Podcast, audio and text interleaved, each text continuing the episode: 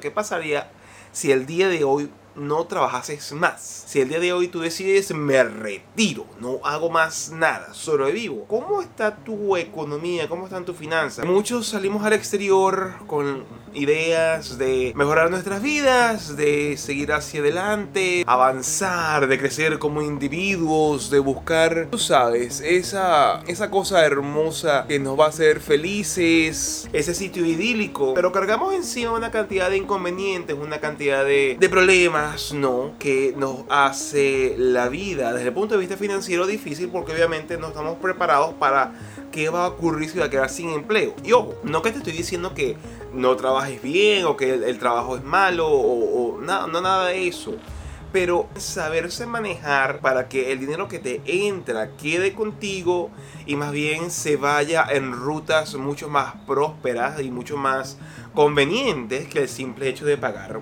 gastos, de pagar deudas, de pagar cuentas. Ahora bien, ¿dónde se puede empezar? Dándose cuenta que las respuestas las tienes uno mismo. Está en nuestros hábitos, en el control de nuestros impulsos y de cómo nuestros impulsos al manejar la gran mayoría de nuestras emociones hacen entonces que nos metamos de cabeza en situaciones que no son las mejores, que a lo mejor esa casa que te compraste a pesar de que mucha gente te dijo a lo largo de tu vida, en tu país de origen, no es la mejor idea o a lo mejor el vehículo que te estás comprando, si supera un 40% de, de, la cantidad de dinero que tú ganas al año y lo estás pagando a crédito por más de, de 4 años, eh, a lo mejor no es una gran idea porque lo que vas a pagar por intereses por ese vehículo es astronómicamente gigantesco, equivalente a un 40-45% por, uh, 45% más del costo del carro como tal. Eso es muy sencillo decirlo, esa cantidad de números.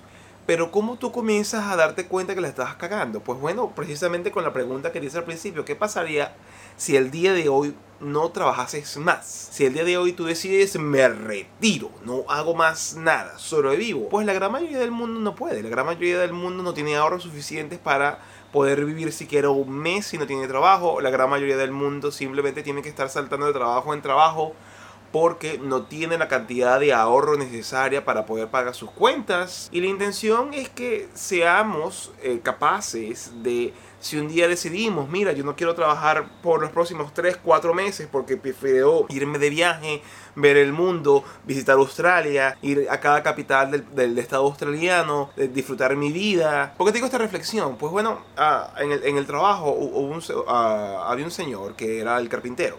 Eh, de, de pana, capitero, trabajaba con madera, uh, todos los días llegaba a las, a las 4 de la mañana, se iba todos los días a la 1 de la tarde, y su trabajo por los últimos, considero yo, 15 años era ir a, a la tienda a hacer cualquier trabajo de carpintería que fuese necesario.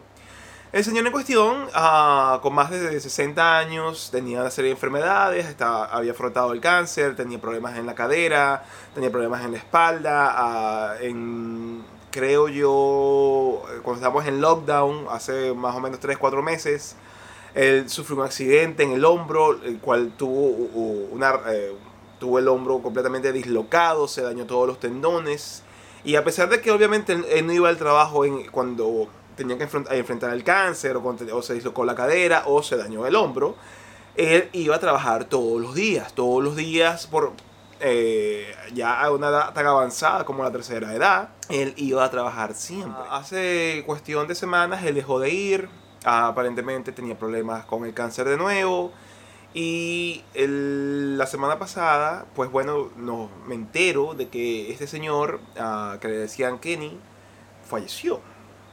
Y falleció no viviendo su vida al máximo, falleció no este, estando con su familia, falleció prácticamente trabajando o eh, in, in, inmerso en el tratamiento de las, de las, de, las, de las distintas enfermedades y padecimientos que tenía.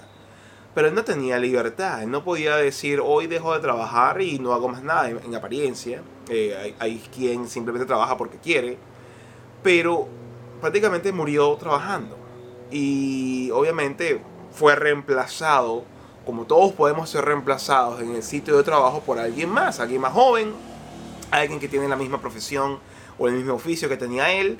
Y Sam se acabó y pronto eh, todo el mundo se olvidará de él y su legado desaparecerá a medida que la tienda vaya haciendo cambios en la infraestructura, obviamente, de, de, la, carpintería y quedarás un recuerdo en, una que otra persona que haya tratado con, esa, con, con, este individuo. Vivir toda nuestra vida enfrascados en un trabajo o vivir todas nuestras vidas con el temor de que no podemos darnos un tiempo de disfrutar, de, de pasear, de, de, de conocer el mundo, pues bueno, hay que tener la capacidad entonces de decir, mira, quiero renunciar hoy, me quiero ir de viaje, y como, como renuncias vuelves y puedes vivir entonces de, tus ahorros sin temor de, de que no puedas pagar las obligaciones que puedas tener y así sigas disfrutando tu vida, porque al final del día es, esta experiencia, ¿no? Que, que, te comento, me hace reflexionar en que, oye, estoy disfrutando de mi existencia. Todo, yo trabajo full time, trabajo todo el tiempo o trabajo con el canal.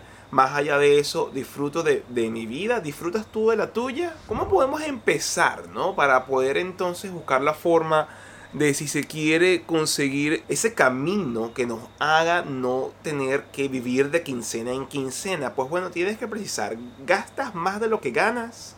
Si tú te fijas que ganas una cantidad de dinero al, al mes, pero a pesar de que pagas las deudas, sigues gastando la tarjeta de crédito o de la línea de crédito que tienes, significa entonces que tus gastos superan a tus ingresos. Tienes que parar yo te recomendaría comenzar a, crear para ti mismo un presupuesto, cuenta del teléfono, de la luz, de la renta y de todas aquellas cosas que son obligaciones, obviamente, para saber en qué elementos neurales tienes que meter dinero y te darás cuenta que hay muchas cosas, si tus gastos superan, superan a tus ingresos, que puedes dejar de lado, que puedes dejar de gastar, puedes dejar de, de, botar el dinero si se quiere. Otra cosa muy importante es ver si vives para ti o para impresionar a los demás.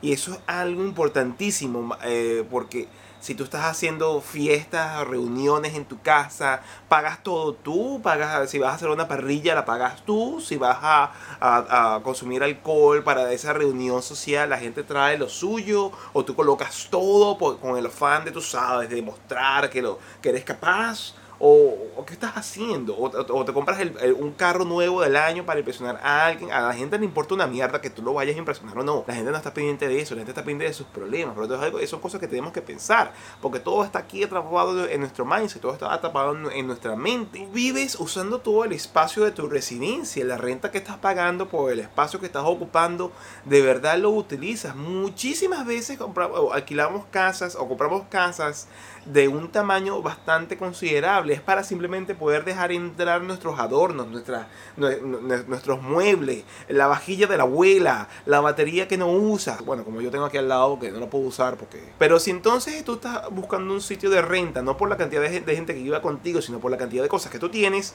hay un serio problema. Yo en este momento de mi vida vivo prácticamente en una tiny house en la cual tres personas viven en un techo donde hay un solo cuarto y nos las resolvemos y nos las arreglamos. ¿Por qué? Porque lo más importante es simplemente tener un techo, tener la comunidad y no eh, una comunidad para nosotros y no tener que estar demostrando a alguien más, ay, que tengo una piscina en la casa o que tengo cuatro habitaciones o que tengo un estudio para el canal. Si no hay, no hay. Hay que vivir con lo mínimo, hay que reducir. Cuando emigramos muchas veces deseamos igualar las comodidades que teníamos en nuestro país de origen, en el sitio donde solíamos estar. La penalidad obviamente de hacer eso es que el costo que implica es enorme y hace que nos endeudemos de manera grotesca para tratar de igualar ese estilo de vida que teníamos antes cuando vivíamos en la casa de nuestros padres, que era una casa grande, o a lo mejor si tuviste la suerte de tener una casa propia, cada cosa tenía su habitación, tenías todos tus adornos organizados, tenías un estudio para la batería que no tienes al lado tuyo cuando estás durmiendo en el cuarto. Pero cuando eso, ese lujo no se, no se puede comprar con dinero, porque aquí es muy costoso, pues bueno, hay que entrar en cintura y buscar maneras entonces de que el dinero nos ayude invirtiendo, conduciéndolo mejores, por mejores rutas a que se reproduzca.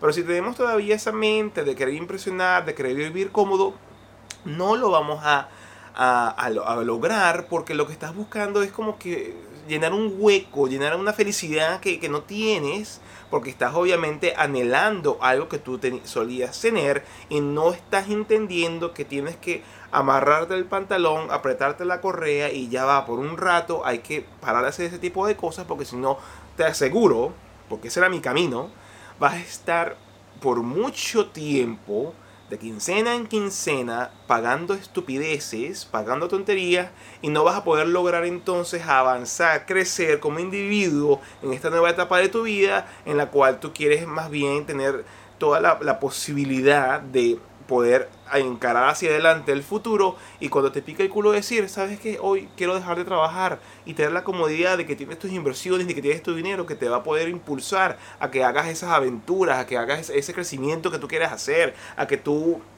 vayas y visites ese sitio que quieres ir y puedas regresar a, ese trabajo o a cualquier otro sin ningún inconveniente, sin ningún problema. Así que te vuelvo y te repito. ¿Qué pasaría si dejaras de trabajar? Muchísimas mis amigos, muchísimas gracias por estar allí, gracias por estar siempre pendientes y muy presentes. Los dejo, les dejo acá una lista de reproducción que sé que te va a caer muy bien. Sin más me despido, que estén chéverísimo. un poco como que tupido de la nariz, pero bueno, cosas que pasan. Sin más y como siempre, ¡se